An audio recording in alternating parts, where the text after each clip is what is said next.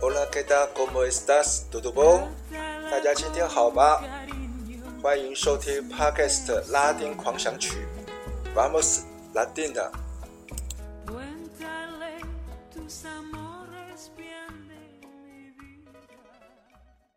大家好，大家平安，我是播客主持人李思维。今天是二零二三年十月二十七号，欢迎收听 Podcast 的拉丁狂想曲第十七集的播出。今天呢，我们要离开巴拉圭的首都亚松森，沿着国道二号往东走，约六十公里，来到戈迪耶拉省的首府嘎古贝。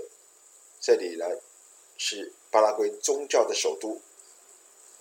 驾车来到嘎古贝呢，矗立在国道二号路旁的明显地标——大型的十字架，首先会映入眼帘。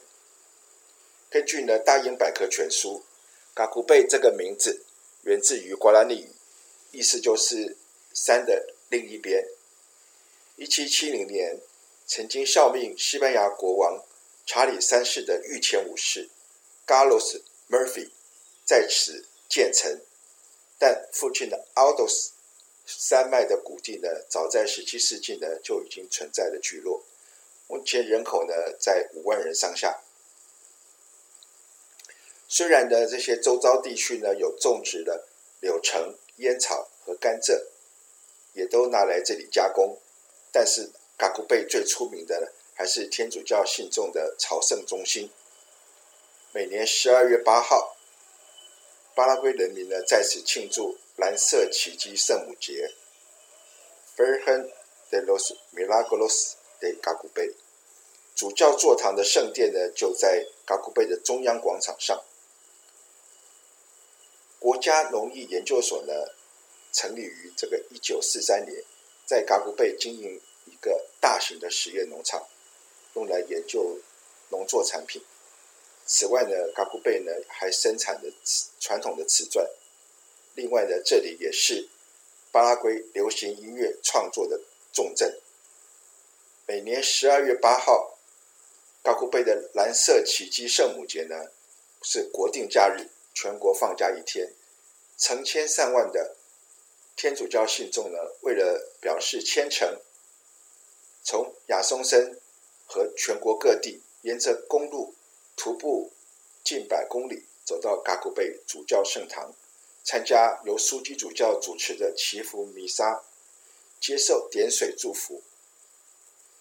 巴拉圭总统呢，也率领全全体的文武官员参加。万人行走在国道公路上的画面，当地电视台实况转播，报道路况和预测天气，盛况呢不输给台湾的大甲妈祖绕境。因为呢正值盛夏，天气炎热，公路两旁的冰淇淋店也大发利市。这应该是巴拉圭最具代表性的宗教节日。教宗方济各呢，二零一五年访问巴拉圭。也曾来嘎古贝主教座堂呢主持弥撒。